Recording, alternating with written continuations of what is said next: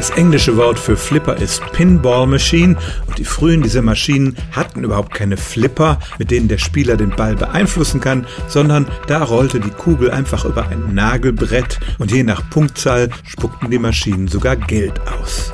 Und das war den amerikanischen Tugendwächtern, die sich nach dem Ende der Prohibition auf das nächste Laster, nämlich das Glücksspiel stürzten, ein Dorn im Auge.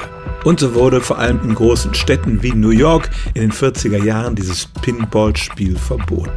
Erst nach dem Zweiten Weltkrieg kamen dann die ersten echten Flipper heraus. Die machten dann aus dem Glücksspiel ein wirkliches Geschicklichkeitsspiel, das natürlich immer noch ein gewisses Zufallsmoment hatte. Trotzdem dauerte es bis in die 70er Jahre, bis in den Spielhallen wieder Flipper erlaubt wurden. Insbesondere in New York gab es 1976 ein aufsehenerregendes Meeting der Stadtoberen. Die hatten nämlich Experten eingeladen, insbesondere einen Journalisten und Flippermeister, der ihnen zeigen soll, dass es eben beim Flippern aufs Können ankommt. Dessen Spiel beeindruckte allerdings die Stadtväter zunächst gar nicht, aber als er dann ankündigte, ich kann den Ball so ins Spiel schießen, dass er glatt in der Mitte durchläuft, ohne irgendwo anzustoßen und das dann auch tatsächlich schaffte, waren die Stadtväter überzeugt und das Verbot fiel.